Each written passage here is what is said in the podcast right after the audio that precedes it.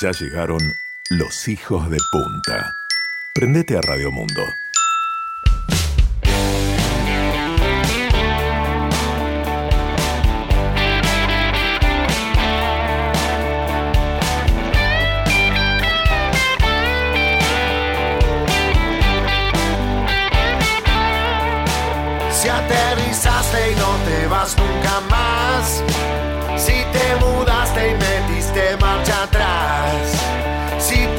Fuiste y allá nos extrañas.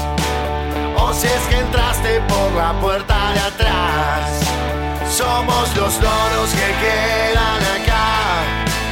Los gatos locos que invitaste a almorzar. Hijos de puta que ya están listos para empezar.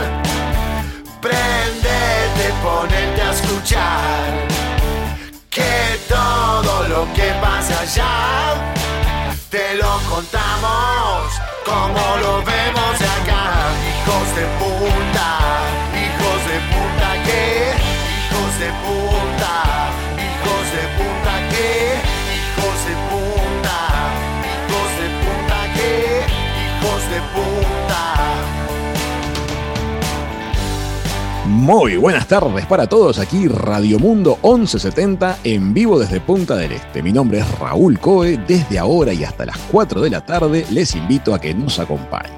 Tenemos un lluvioso jueves, estamos arrancando Hijos de Punta. Somos los loros que quedan acá, los gatos locos que vas a escuchar, hijos de puta que ya están listos para empezar.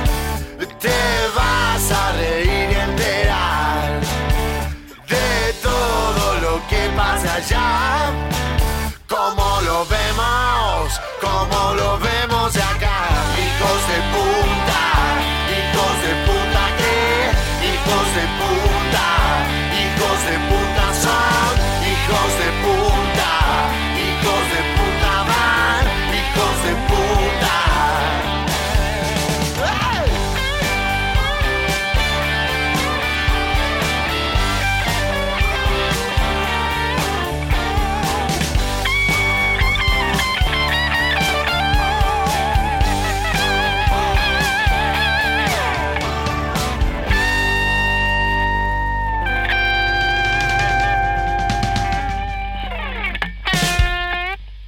Muy, pero muy buenas tardes amigos, ¿qué tal? ¿Cómo les va? Gracias por acompañarnos y bienvenidos todos a Hijos de Punta. Son las 3 y 5 de la tarde en Uruguay, una mañana de lluvia torrencial sobre Punta del Este. Tuvimos chaparrones muy, muy densos a media mañana y sigue y sigue, como que no para. Los pronósticos anuncian que vamos a estar así en las próximas horas, pero puede haber condiciones para algún arco iris tamaño maravilla. Así que les invitamos a que estén atentos para ver si hoy logramos tener y capturar en fotos alguno. Les cuento ya mismo qué preparamos para hoy. Ya llega Floppy Sagasti con las novedades de la costa. Enseguida vamos a tener las recomendaciones de cine y series con Nanu Castro desde Buenos Aires. Enseguida vamos a recibir a Martín Buscaglia, que anoche la rompió junto a Chico César en el parador medio y medio.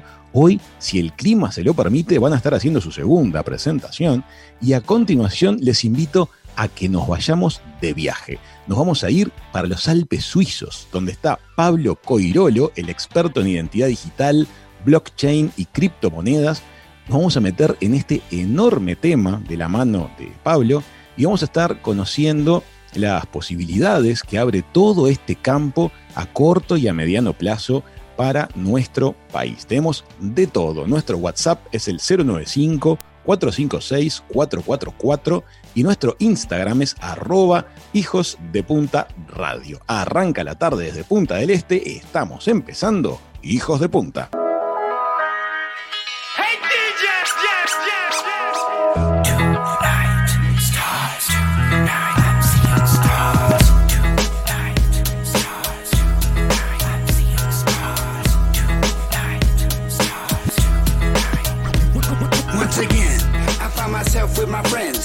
Till the night away, it's like the party never ends. Then again, we don't want it to stop, cause tonight's the night. It goes sweatbox, laser beam, flashing lights. Wild cards, men from Mars, dressed in stars and stripes. Hectic, electric, ladies of the evening. Drinking booze and mingling. Mashing to the music I could do anything. Freaky deaky stars, speckles, and pink butterflies. And life is nice, so nice. I walk into a club and I found paradise. I'm seeing stars, I can't believe my eyes. Seeing stars. Oh my, starry eyed surprise. Sundown to sunrise, We gonna dance all night, dance all night this DJ. I all night this DJ. Oh my, surprise. Sundown to sunrise, El británico Paul Oakenfold sonando en Hijos de Punta con Starry Eyes Surprise, Ojos Ilusionados, un tema de Crazy Town originalmente reversionado por Oakenfold. Les cuento que el próximo sábado se celebra el Día Mundial de la Radio. Siendo uno de los medios más poderosos para comunicar a la, a la humanidad, les hemos reservado unos datitos pintorescos que queremos compartir con todos ustedes acerca de la radio en nuestro país. La radio es uno de los medios de comunicación de más consumo en el Uruguay. Las cifras, muchas de ellas les van a sorprender.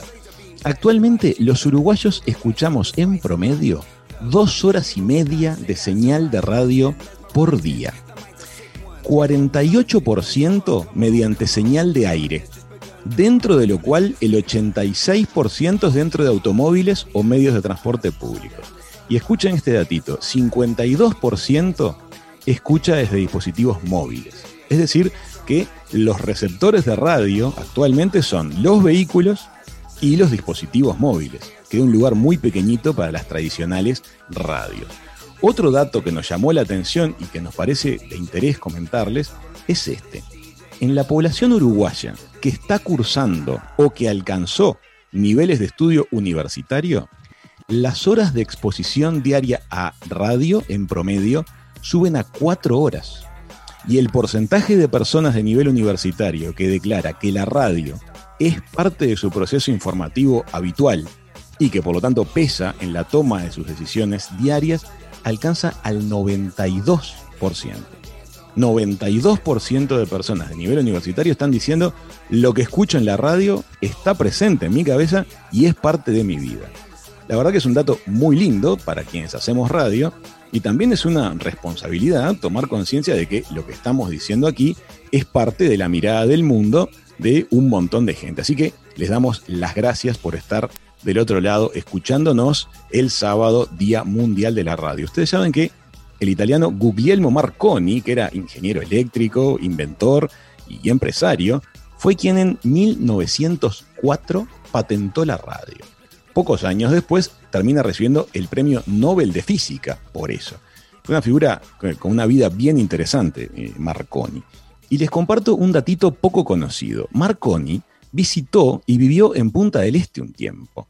Esto fue en una casa en la parada 10 de Playa Mansa, barrio que actualmente lleva su nombre, Barrio Marconi. Y si prestan atención, en la plazoleta de la parada 10 de Playa Mansa, que es la plazoleta Marconi, justo frente al edificio Marconi, van a ver un monolito en donde se conmemora que allí funcionó la compañía Marconi del Río de la Plata, que era una estación de telegrafía sin hilos, como se le llamaba en ese momento, era la segunda en todo el Río de la Plata, después de la primera, que se había instalado en Buenos Aires, en la localidad de Bernal. Y Marconi vino a visitarla. Son las 3 y 11 minutos de la tarde, vamos ya con las novedades de la zona costera. Este verano, Hijos de Punta llegó a Radio Mundo. Lunes a jueves, a las 15, con Raúl Coe y Floppy Sagasti. ¿Qué tal? ¿Cómo están? Muy buenas tardes para toda la audiencia de Radio Mundo. Como siempre desde Punta del Este, les cuento las últimas novedades sobre lo que ocurre en esta parte del país.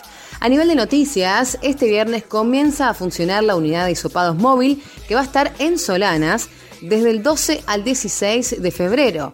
El contenedor que estuvo instalado las últimas semanas de enero frente a la playa de los dedos se va a instalar ahora cerca de la estación de servicio ANCAP de Solanas con la misma iniciativa de diferentes actores públicos y privados para poder brindar el servicio de hisopados gratuitos. También eh, se harán 100 test diarios, será de 16 a 20 horas y los números se empezarán a entregar a las 15.30. Las personas que no tengan prescripción médica podrán realizarse un triage en el propio contenedor, como también se hacía frente a los dedos, y podrán realizarse el estudio en forma gratuita afiliados tanto a ACE como a prestadores privados de Maldonado, así como también turistas. Así que una linda novedad para seguir cuidándonos y avanzando y controlando esta pandemia.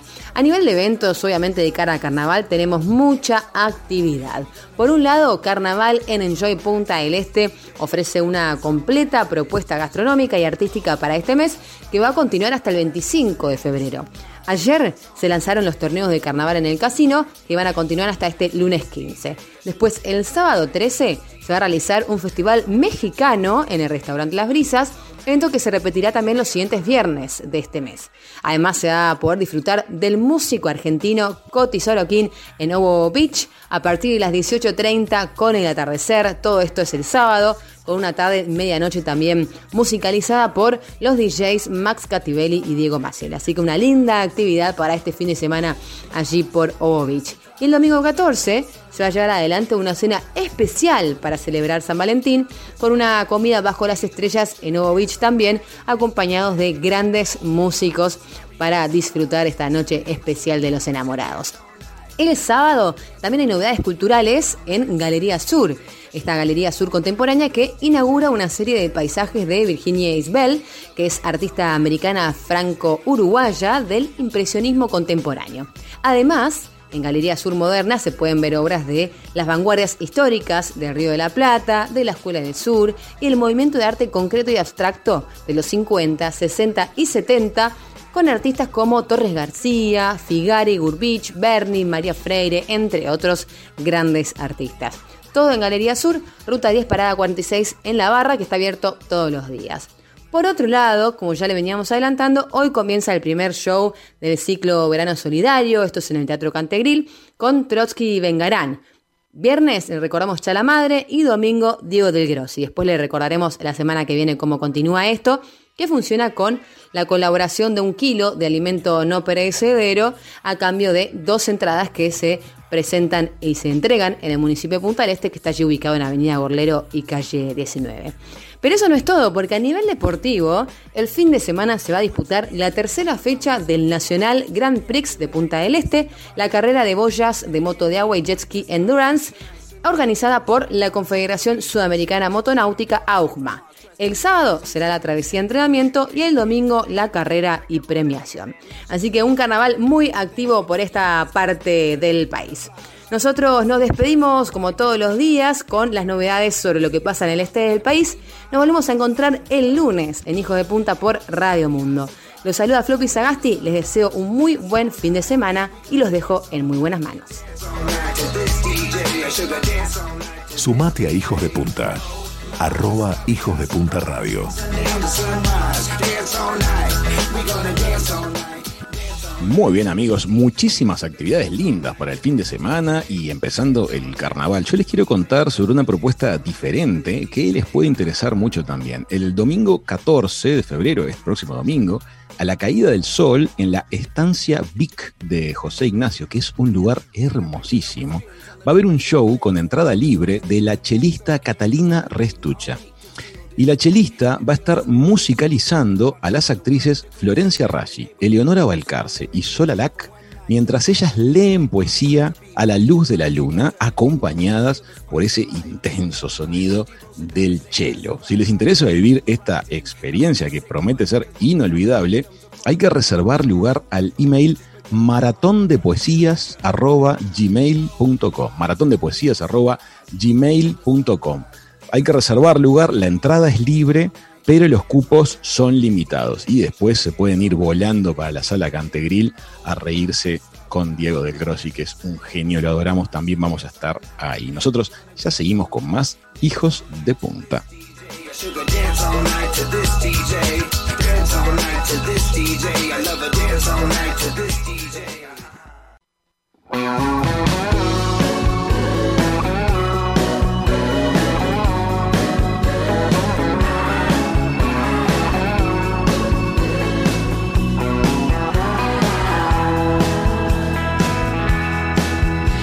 Cayeron mis creencias por el suelo como papeles pisados. El francés me suena como el arameo y París desencajado. El futuro es una caja de promesa y la promesa ya es de humo.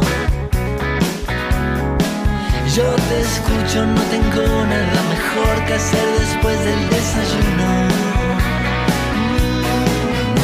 Ser estés tan sola.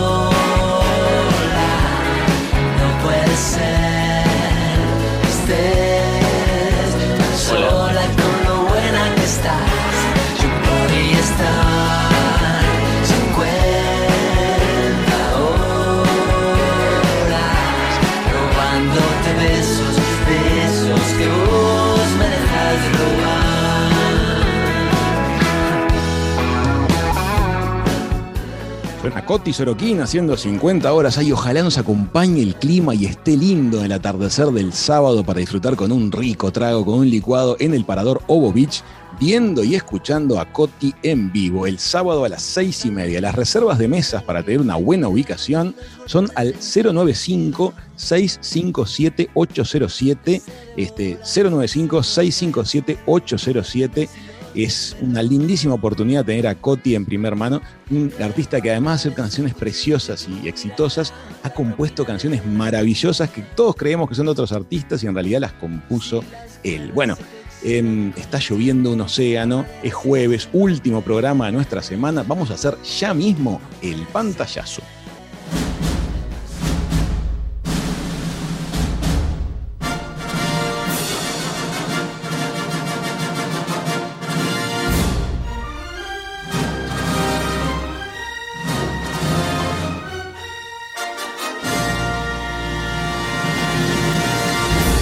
Ya llega el pantallazo con Nanu Castro. Muy, pero muy, pero muy bienvenida, Nanu Castro. ¿Cómo está la cosa por Buenos Aires? Aquí llueve muchísimo. Hola, buenas tardes. Por acá también en este momento se me está oscureciendo todo el living porque está viniendo una masa de nube negra y se está por largar a llover en cualquier momento. Vamos a ver qué es lo que pasa el fin de semana, pero se viene el carnaval, también vamos a tener tiempo libre, la gente está con ganas de tener buenas recomendaciones de cine y de series. ¿Qué nos trajiste, Nanu? Bueno, para eso estoy acá. Hoy les traigo dos recomendaciones muy, muy copadas para ver en Amazon Prime, que es una plataforma que yo siempre les recomiendo como alternativa a Netflix porque tiene contenido original muy interesante. Y bueno, las dos que les traigo hoy son eh, contenido original de Amazon. La primera de ellas se llama One Night in Miami, que se las comenté la salida pasada porque está nominada a los Globos de Oro. Está dirigida por Regina King, es su ópera prima y está basada en una obra de teatro de Ken Powers, que lo que hace es contar esta, una reunión histórica, eh, pero en sí ficcionada, porque nadie, nadie tuvo una filmación de eso, de lo que pasó entre Malcolm X, eh, Mohamed Ali, que en ese entonces todavía era Cassius Clay, Jim Brown y Sam Cooke. Durante toda una noche estos cuatro figuras eh, están eh, en una habitación de hotel charlando y bueno, hablan sobre eh, la segregación de la comunidad negra en Estados Unidos, el racismo, el islam, la violencia y es muy muy interesante esta visión tan personal y tan intensa de estas temáticas que lamentablemente hoy siguen siendo tan actuales, ¿no? Ah, está bien interesante. One Night in Miami, entonces en Amazon Prime. Eso suena muy, pero muy atractivo. ¿Qué más Sí, nos trajiste, sí, sí. Nanu? Bueno, y la, la que viene se llama The Lie y es, es típica de película que tenés que tener a mano un sábado a la noche porque es esas de suspenso que te tienen ahí al filo del sillón la, la hora y media o dos que estás mirándola. Es una película que te va a plantear la siguiente pregunta. ¿Hasta dónde llegarías para proteger a tu hijo, no? Gran lleva, pregunta. sí, lleva a los extremos, al extremo total esta, esta situación de dos padres que, bueno, la hija se ve envuelta en, en un problema, digamos, que no les quiero spoilear mucho, y los padres tienen que protegerla y, bueno, se lleva durante toda, to- toda la película a los límites que los padres eh, se, esfuerzan por, por protegerla y tiene un final tremendo. Este, es muy, muy recomendable, van a ver la evolución de los padres pobrecitos, cómo se que terminan totalmente demacrados por, por toda esa presión que tienen encima y el final te deja con la boca abierta, está muy bueno. Qué interesante. Recuerdo la película Relatos Salvajes, en la cual una de las narraciones eh, era Oscar Martínez, cuyo hijo provocaba un accidente de tránsito y tenían que enfrentarse a esa misma disyuntiva, ¿no? De qué hacer, cómo resolver esa situación tan pero tan difícil. Dos peliculones, entonces en Amazon Prime nos está recomendando Nanu One Nights in Miami, nominada a los Globos de Oro, y The Lie, la mentira. Vamos a ver qué hacemos para proteger a los hijos. Nanu, muchísimas, muchísimas gracias. Te prometemos, la semana que viene te damos el feedback, las vamos a mirar las dos. Dale, buenísimo. Muchas gracias y que tengan un gran fin de semana. Cariños, Nanu, muchísimas gracias. Amigas, amigos, se fue el pantallazo. ¿Qué les parece si le damos la bienvenida volando al gran artista Martín Buscagli? Vamos a escuchar un poquito y le damos la entrada a Martín. Vamos con un poquito de música.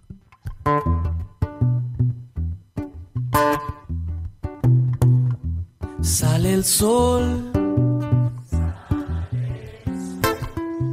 Ra, ra.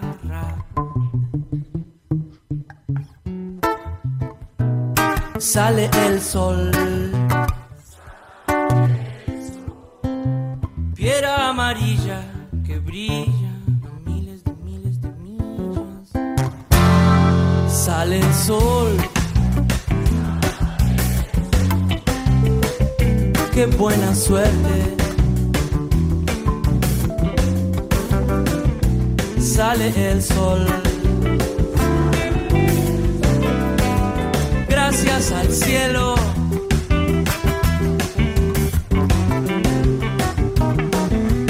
Ando levantándome, piscina de luz. Qué lindo lo que estamos escuchando. Bueno, él es uno de los artistas más creativos, más vanguardistas de nuestro país. La rompe en el escenario, tiene un talento y un carisma asombroso. Ha tocado, ha grabado con artistas de talla mundial. No necesita más presentaciones. Le damos la bienvenida a Martín Buscaglia. Bienvenido, Martín. Gracias por estar con nosotros. Buenas, buenas, ¿cómo andan? Espero que esa canción que, que pusiste que dice Sale el sol, sale el sol, funcione como un, como un augurio, como un hechizo para, para este día. Pero por eso la elegimos, Martín, es un talismán, porque ayer a la noche, en medio medio, estuvimos adelante tuyo y los vimos junto a Chico César y la verdad que nos quedamos fascinados. Qué linda ventana climática que se armó ayer, no cayó una gota, el cielo amenazó todo tiempo y sin embargo no nos llovió, un espectáculo Divino, maravilloso. sí. Qué bueno, muchas gracias. Para mí fue, y para Chico también, pero hablo, hablo solo por mí ahora, fue un momento divino, no solo por por estos tiempos en que en que no en que no tocas tan tan tan seguido como quisieras, sino por el encuentro eh, musical, espiritual, etcétera, con este gran ar- artista que es que es Chico. Te quiero preguntar eso porque estábamos con nuestros amigos disfrutando el show de ustedes. Yo miraba por momentos tu, tu actitud corporal en el escenario cuando Chico tomaba de alguna manera la voz cantante, entre comillas, y me preguntaba, ¿qué se siente estar en el escenario al lado de una figura que tiene esa potencia, que tiene ese talento, que ha compartido también piezas de composición y, y ratos con figuras como María Betania, como Adela Mercury? O sea, ¿cómo vibra estar en el escenario al lado de Chico César? Mira, en mi experiencia, todas las, las- las- las veces que he compartido con colegas, ya sea de mi generación o más veteranos o más jóvenes también o de otros países, eh, el único requisito es que sea natural y, y al ser natural no hay una cosa de, de sorpresa, sino de, de gozo y de vivir el momento. Es, es como una confirmación, o sea, si a vos te gusta mucho la música de alguien, como es el caso a mí, que la música de este chico, que la conozco de hace, fue muy formativa para mí, eh, cuando te gusta mucho una música es un poco porque podría ser amigo de esa persona, ¿verdad? porque vos ves en esa música una mirada similar a la tuya de las cosas de, de- de el mundo. Y todas las, las, las, las veces que he compartido proyectos, discos, de escenarios con gente que yo conocía y, admiraba de antes, se repitió siempre lo mismo. Es como encontrarte con un amigo que era amigo tuyo antes de haberlo conocido.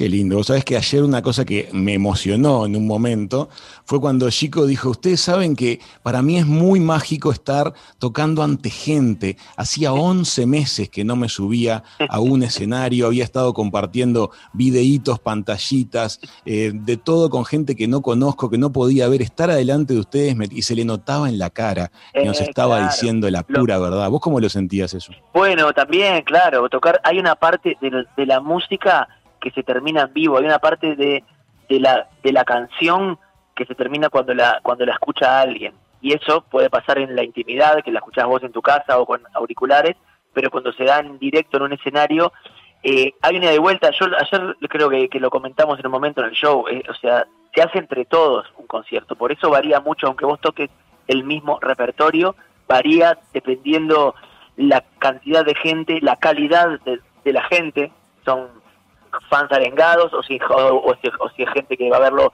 sin saber bien a ver a, qué, es lo que va a ver, depende del clima, obviamente, depende del lugar, o sea, todo eso influye, nun- nunca es igual, nunca es igual, incluso cuando cada tanto haces una gira en la que solés re- repetir un repertorio, cada noche es eh, como es diferente. Yo tengo un tema que quedó afuera de mi último disco, pero lo voy a grabar probablemente en el próximo, que en un momento dice, eh, si vas al medio del bosque a cantar una canción y no hay nadie que la escuche, eso no es una canción. Martín, la verdad es que hubo momentos ayer en los cuales nos dejaste a todos con la boca abierta, porque le contamos a la gente que hay momentos en los cuales las guitarras se silencian. Eh, ayer Martín, por ejemplo, hizo un momento de percusión con una botella de agua y su pecho, y a la vez de ello cantando y rapeando y todo el mundo participando, se genera una comunión con el público que es algo realmente muy, muy especial. Creo que para todos los que estábamos ayer en el escenario este, y rodeándolos a ustedes, había un cariño que iba y que volvía que fue muy, pero, pero muy tangible. La verdad es que desearíamos tener horas para charlar contigo. Seguramente más adelante vamos a hacer una charla mucho Claro. más extensa, pero queremos invitarlos a todos a que si queda alguna entradita, y creo que todavía alguna queda para el show de esta noche en medio y medio, vayan a ver a Chico César junto a Martín porque el show es realmente espectacular. Em, desear que el clima acompañe. ¿Qué pasaría si el clima no acompaña, Martín? ¿Sabes Bueno, algo de eso? no, eh, hasta, mira, no manejo esa posibilidad. Veo, estoy mirando llover ahora, estoy en, en, en medio y medio y diciendo qué bueno que esté lloviendo ahora, porque eso implica que es mucho menos probable que vaya a llover de noche. No sé, sé que, por ejemplo, yo les recomiendo que te traigan un piló por las dudas, porque sé que los, shows, los shows que hizo Paulinho Mosca con Kevin eh, tuvieron breaks en el medio por ch- chaparrones y, y los y los retomaron de- después. Así todos. fue, los vivimos, Y hasta- sí, sí, así fue. y supongo Pero que hasta paraguas fueron- y piloto, y quizás hasta fueron más épicos todavía por eso. Entonces, absolutamente. como vos decías, eh, para nosotros fue un show di- divino ayer, hoy va a ser divino también. No tengo ni la menor idea de si lo vamos a repetir en un futuro ni cuándo, eh, no solo por nuestras vidas, sino por este mundo tan incierto en el que vivimos. Así que eh, si tienen una pizca de interés, vénganse, pero tráiganse un pilón por las dudas. Martín, muchísimas gracias, gracias por ese ratito que nos has dedicado a los hijos de punta. Bueno, gracias a te- ustedes y nada, en, en otra oportunidad charlamos más que es un, es un, es un gusto. El músico, compositor, productor uruguayo Martín Buscaglia pasó por la mesa de verano, bastante lluviosa hoy, pero mesa de verano al fin, en Hijos de Punta. Ya venimos. Piedra amarilla que brilla a miles de miles de millas. Sale el sol.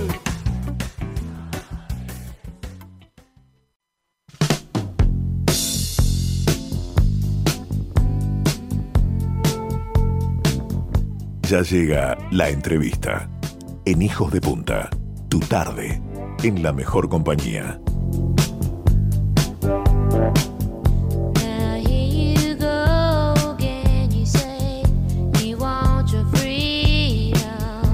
Qué elegancia que tiene, qué elegancia que tiene Fleetwood Mac haciendo Dreams. Bueno, vamos a poner sobre la mesa de Hijos de Punta el tema de la identidad digital, las actividades de blockchain y las criptomonedas. Son temas enormes, muy interesantes y vamos a avanzar con ellos. Estamos en contacto con los nevados Alpes suizos, donde ya anocheció y donde tiene su sede central la empresa Light 47, cuyo director es el uruguayo Pablo Coirolo. Y de la mano de Pablo vamos a empezar a navegar sobre estos temas. Bienvenido Pablo, gracias por estar con nosotros. Muchas gracias. Un placer estar con ustedes acá de menos 6 grados ahora, acá en Suiza, bien frío y nevado. Y ya se hizo de noche. Ya se hizo de noche. Acá a las 4 o 5 de la tarde ya es de noche. Bueno, muy bien. Hoy también tenemos un día de clima duro aquí. Amigos, ustedes habrán estado leyendo o escuchando acerca de temas de tecnología blockchain, de cómo está empezando a cambiar la forma en que las personas y las empresas van firmando acuerdos, haciendo negocios o intercambiando bienes. Un capítulo aparte de este mundo son las criptomonedas, un sistema financiero que está ganando terreno a pasos agigantados. Pero el paso previo para que todo este sistema se instale y funcione empieza por la identidad digital. Pablo, ¿qué te parece si empezamos por ahí? ¿En qué consiste, eh, la identidad digital? La, la, identidad digital, bueno, en el caso del Uruguay, eh, la ley 18.600 fue la que habilitó a que una persona pudiera firmar digitalmente eh, su identidad. Es decir, hoy cuando compramos un bien, por ejemplo, necesitamos ir a un escribano y estar presente y el escribano da fe que esta persona es efectivamente la persona que está firmando. Bien. Eh, esta ley lo que permite es que se utilice eh, una identidad que es, eh, en el caso de Uruguay, AGESIC ha desarrollado dentro de la cédula un chip. Correcto. Ese chip tiene una encriptación que se coloca en una máquina y cuando se coloca en esa máquina se identifica a la persona. ¿tá? Entonces, Perfecto. esto es parte dentro de un marco de lo que está ocurriendo, que es una transformación digital. Entonces, creo que lo, lo- lo que tú describiste es, eh, hoy fue la evolución en el proceso de transformación digital. Lo primero es tener la identidad, saber que la persona con quien estoy interactuando, con quien está firmando, efectivamente es esa persona. Entonces, en el caso de Uruguay, hay una firma digital que se hace en forma de, de persona, que simplemente en vez de firmar puede uno tener en su computadora su cédula y introducir un chip, pero hay distintos niveles de verificación de esa identidad. Si uno va online y realiza el proceso ingresando sus datos, uno puede tener una identidad, pero no es una identidad verificada. Después ocurre lo que se llama eh, en Uruguay la firma digital avanzada, que eso uno tiene que ir eh, a distintos lugares, por ejemplo, en el caso de Habitat, donde uno va a Habitat y confieren que la persona que tiene esa eh, cédula de identidad es efectivamente la persona física. Pablo, ahora bien, hay países del mundo que han ido mucho más a fondo que nosotros por ahora en el tema de la identidad digital. Por ejemplo, estaba leyendo el caso de Estonia, en el cual prácticamente todos los bienes que una persona tiene a su nombre, así como sus documentos personales, todo está digitalizado y existe algo así como si fuera un oráculo, que es una especie de versión contemporánea del Archivo General de la Nación, en el cual está registrado todo lo que es de cada quien. Eso es algo que se viene a nivel mundial, ¿verdad? Totalmente de acuerdo. Y efectivamente eh, ahí es donde entra el blockchain. A ver. ¿Por qué? Porque eh, para poder garantizar la trazabilidad de todas esas transacciones, uno necesita tener una base de datos que sea inmutable, que no puede ser cambiada por una persona del gobierno, es decir, una vez que son ingresados los datos. Entonces, ¿cómo se garantiza eso? Ahí entra la tecnología de blockchain. Son distintas tecnologías que se usan en conjunto para llegar a la transformación digital. Entonces, la Vamos a primer- hacer- Sí, sí, quiero hacer una, una aclaración para ver si estamos en lo cierto, porque creo que esto puede ayudar a que la audiencia también nos siga en esta, en esta línea de razonamiento. Cuando uno, por ejemplo, adquiere una casa, esa casa tiene cierto histórico. Tuvo dueños anteriores que a su vez en algún momento construyeron arriba de un terreno y todo ese proceso es el que habitualmente la figura de, por ejemplo, un escribano rastrea en los distintos archivos y verifica que eso es así y que este bien efectivamente le termina perteneciendo hoy a esta persona que nos lo vende a nosotros. La intención de las cadenas de blockchain es que todo ese proceso se lleve ade- adelante de la misma forma, pero en una base digital, ¿verdad? Exactamente. Y eso es lo que es blockchain. Blockchain es una base de datos distribuida eh, que está en miles de computadoras. Entonces, si yo quisiera cambiar un registro, tendría que cambiar el registro en las miles de computadoras, que Ajá. todas saben cuál es el estado. Entonces, por eso, esto es una simplificación del proceso, ¿no? Pero pa- para que se entienda. Pero básicamente eh, yo tendría que cambiar los registros en las 10.000, 15.000 computadoras que tienen el registro simultáneo. O sea que imaginémonos que eh, el archivo general de un país se digitalizó por completo. En lugar de estar en un lugar físico y por lo tanto em, siendo atacado por miles de hackers permanentemente intentando entrarle, la solución que se ha encontrado para eso es diversificar esa información y cómo hacerla pública, ¿verdad? Claro, lo, que ocurre es que, eh, lo que los registros que están en el blockchain es que esta transacción ocurrió entre esta billetera y esta billetera. Inferió este dato. Ahora, la conexión a quiénes son las personas que hicieron eso, los tiene un paso adicional que lo tendría el gobierno para poder conectar esa billetera con el individuo. Correcto. Entonces, eso me da que aunque las, todas las transacciones estén en, eh, en el blockchain, tiene la privacidad de que no se sabe quién fue la que realizó esa transacción. Perfecto. O sea que un pasaje de un país entero a un sistema de este tipo no implica la pérdida de privacidad de la información de la gente, porque se entiende que están pasando transacciones, eso los, como que lo ven millones de computadoras, pero quiénes son los intermediarios de las transacciones lo vería solo el gobierno. Exactamente. Lo, lo vería el registro, El es registro. decir, el registro, ¿no? Entonces el registro sí sabría eh, de quiénes son las billeteras que hacen las transacciones, ¿no? Y la validación. Y ahí es donde entra eh, que como parte de ese proceso y esas transacciones es una firma de un escribano que verifica efectivamente, eh, no, no desaparecen los escribanos. En el mundo ideal podrían desaparecer, es decir, en el, no- vamos a volver porque si no mi tía que es escribana me va a matar. Es Claro. decir, eh, no es que desaparecerían, sino que cumplen otro tipo de funciones de valor agregado más que solamente en la verificación de los datos, porque eso ellos lo ven la verificación de datos. Entonces Entiendo. permiten darle un valor agregado mucho mayor a lo que son las transacciones. Y ahí es donde entran las criptomonedas, porque yo A hago ver. una transacción, pero ahora, ¿cómo le agrego valor a esa transacción? Y acá es donde están las criptoactivos, que son activos que están en el blockchain y que tienen valor, como es el caso de Bitcoin. Yo hago una explicación de qué es esto eh, bastante simple. A ver. Si nosotros hubiésemos ido en 1998 y nosotros hubiésemos visto email y habíamos dicho que email era internet, nos hubiésemos perdido el 99% de todos los beneficios que nos ha traído internet. Lo mismo ocurre con blockchain y Bitcoin.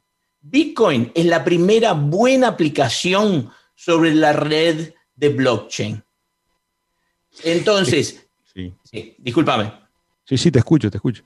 Entonces, si nosotros nos fijamos en Bitcoin, que hoy en este instante está a punto de cruzar la barrera de los 50 mil dólares por Bitcoin, estamos a 47 mil 700, sube y baja, pero vamos a cruzarlo probablemente en el día de hoy, eh, estaríamos perdiendo todo el valor agregado que hay a esta tecnología, que es la trazabilidad de las transacciones, la eliminación de los intermediarios, eh, el ser un sistema mucho más eficiente y es el, el Internet del valor, lo llamamos. Es el Internet donde el valor puede pasar de una persona a otra persona en forma instantánea. Bueno, a eso es justamente lo que quiero ponerle la lupa porque quiero que no- nos ayudes a entender ese aspecto, Pablo, que en todo lo que estuvimos rastreando para preparar nuestra charla, nos hemos trancado siempre acá.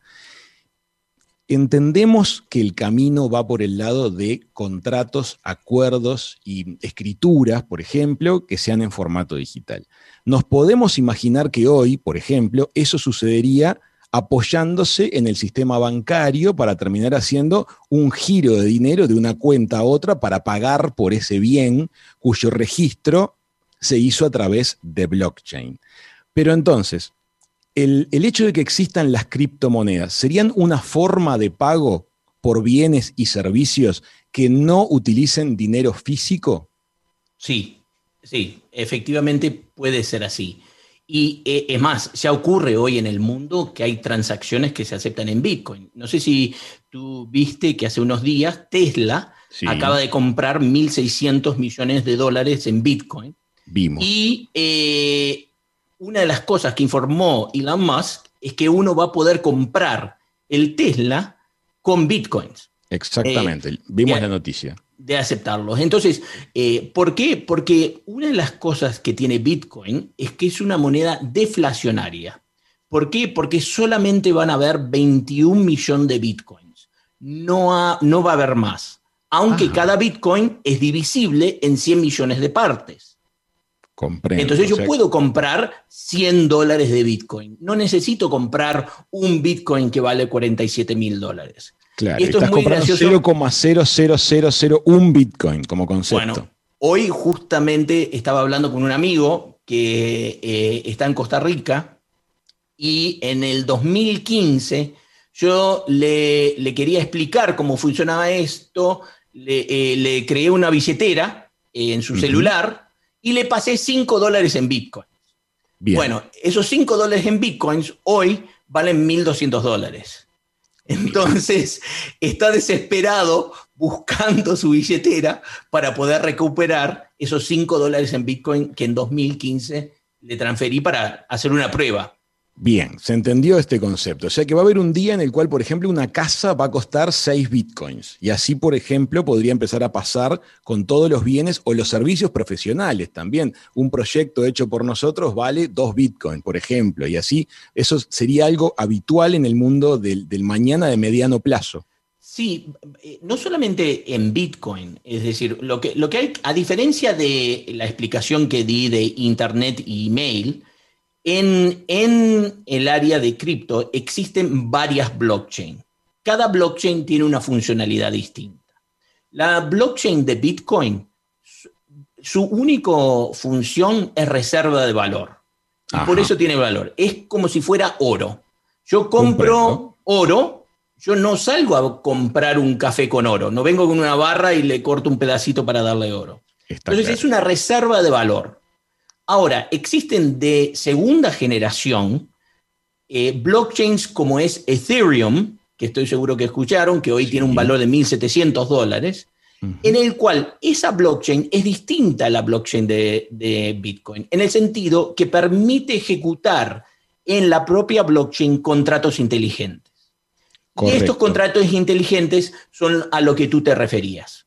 Si vamos a realizar la compra de una casa, yo coloca, coloco los Ethereum equivalente al precio que voy a pagar en, en, eh, por la casa, vamos a decir que sea 100 mil dólares, pongo 10, 15 Ethereum, eh, la persona pone el título de la casa que está digitalizado, está en un registro, en, una, en- en blockchain, está registrado, lo coloca en ese eh, contrato inteligente y establecemos las pautas en ese contrato que se tienen que ejecutar en forma automática, por ejemplo, que esté libre de deuda, que eh, to- todo, todo lo- toda la información de los registros, y ese contrato se ejecuta en forma automática, y si se cumplen todas esas condiciones, se hace una transferencia automática. Yo recibo el título y la persona recibe el dinero. Y ese es el futuro de las transacciones. Evidentemente, eh, está yendo la cosa en esa dirección. Una de las señales más notorias es que durante mucho tiempo se observaba a nivel, por ejemplo, de grandes instituciones financieras y bancos, gran reticencia a entrar al mundo de, criptomonedas y de blockchain y se ha observado eh, en los últimos meses eh, un, un viraje fuerte en este tema por parte de grandes entidades y empresas del mundo, ¿verdad?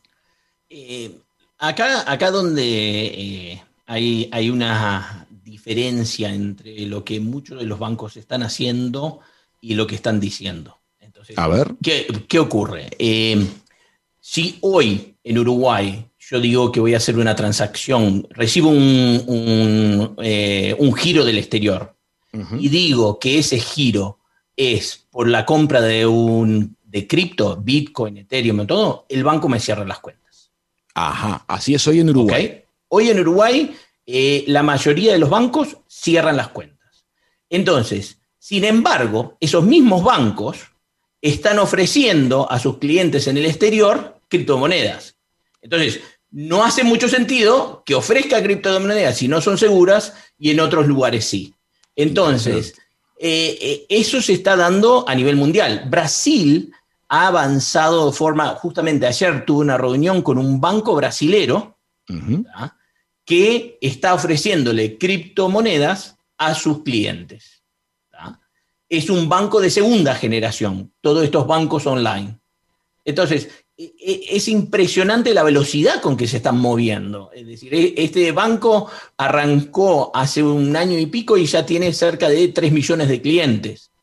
Eh, y, y justamente eh, ellos eh, quieren eh, poder ofrecerle los mejores precios y las mejores formas de poder comprar criptoactivos. Porque este, este mundo está acelerándose y, las personas de cualquier parte del mundo, esta es la, la- la belleza de eso, puede participar en distintos proyectos de distintas partes del mundo. Ahora, esto, como cualquier inversión, uno tiene que entender qué es lo que está haciendo, especialmente el cómo custodia sus llaves privadas y sus llaves públicas, porque eso es un grave error. Cada, por ejemplo, Bitcoin, uno tiene una llave privada, que es la que con que firma su billetera, y una clave pública, que es como la cuenta bancaria. ¿no? Entonces yo le doy la clave pública para que la gente me transfiera dinero. ¿No? Y firmo con mi llave privada las transacciones. Ahora, si uno, e- esa llave privada es resguardada, respaldada por 12 palabras que cuando puestas en conjunto forman la, la llave privada, ¿no? Ahora, si uno pierde esa llave privada, pierde los fondos. Y no hay nadie Bueno, a quien se le reclama. Es responsabilidad de uno. Es, eh, se- nosotros decimos que, en, que en, en Bitcoin y blockchain lo que estamos haciendo es la responsabilidad financiera es de la persona. De informarse, de, de eh, entender cómo manejarse. Acerca de este tema de ganar información, de buscar información, de apoyarse con gente que sabe, te voy a contar algo que estoy seguro que debe ser algo frecuente en tu escritorio. Cuatro días atrás de hoy, me hablaban a mí de criptomonedas, de blockchain y demás, y yo era un escéptico. Decía, esto jamás prenderá en nuestra región del mundo. Preparando la nota contigo, me informé, averigüé, vi entrevistas, leí y al margen de lo que uno pueda opinar, si le gusta, si no le gusta, si le parece atractivo el mundo que fuera en esa dirección o no, todas las señales indican que esto va a suceder. Entonces, ante una cosa que va a suceder, mejor es saber qué es lo que está por pasar y que no nos agarre por sorpresa, ¿verdad? Exactamente. Y también en este mundo, eh, el mundo con, con COVID ha experimentado una aceleración digital de 10 años. Sí, La sí. transformación digital que ha ocurrido, ocurrido en los últimos, eh, el último año ha sido impresionante en todas las áreas. Entonces, hoy tener esta conversación por Zoom, ya absolutamente todo el mundo lo sabe hacer. Entonces, creo que esto también ha acelerado todo este proceso digital. Y por eso, una empresa, si, si uno lee lo que Elon Musk decía antes de Bitcoin, decía que esto no servía para nada y terminó comprando 1.500 millones de dólares. JP Morgan, el, el CEO de JP Morgan, este, agarró y, y decía que esto era una burbuja. Terminó creando la criptomoneda de JP Morgan. Totalmente. Entonces, estos son indicaciones muy claras. Pablo, que sea el primero de muchos contactos, muy interesante lo que nos contaste con mucha claridad, un tema en el cual mucha gente habla en forma confusa, me parece que fuiste muy claro, que fuiste poniendo paso a paso los, los datos clave para que nuestra audiencia empiece a acercarse al asunto, se informe, profundice y pueda tomar mejores decisiones. Te quiero agradecer muchísimo este rato aquí en Hijos de Punta. Por favor, realmente un placer estar en contacto con Uruguay y siempre lo llevo en el corazón. Gracias. Amigas, amigos, desde los Alpes suizos, Pablo Coirolo, experto en blockchain, identidad digital, criptomonedas, ha pasado por la mesa de verano aquí en Hijos de Punta. Perfecto.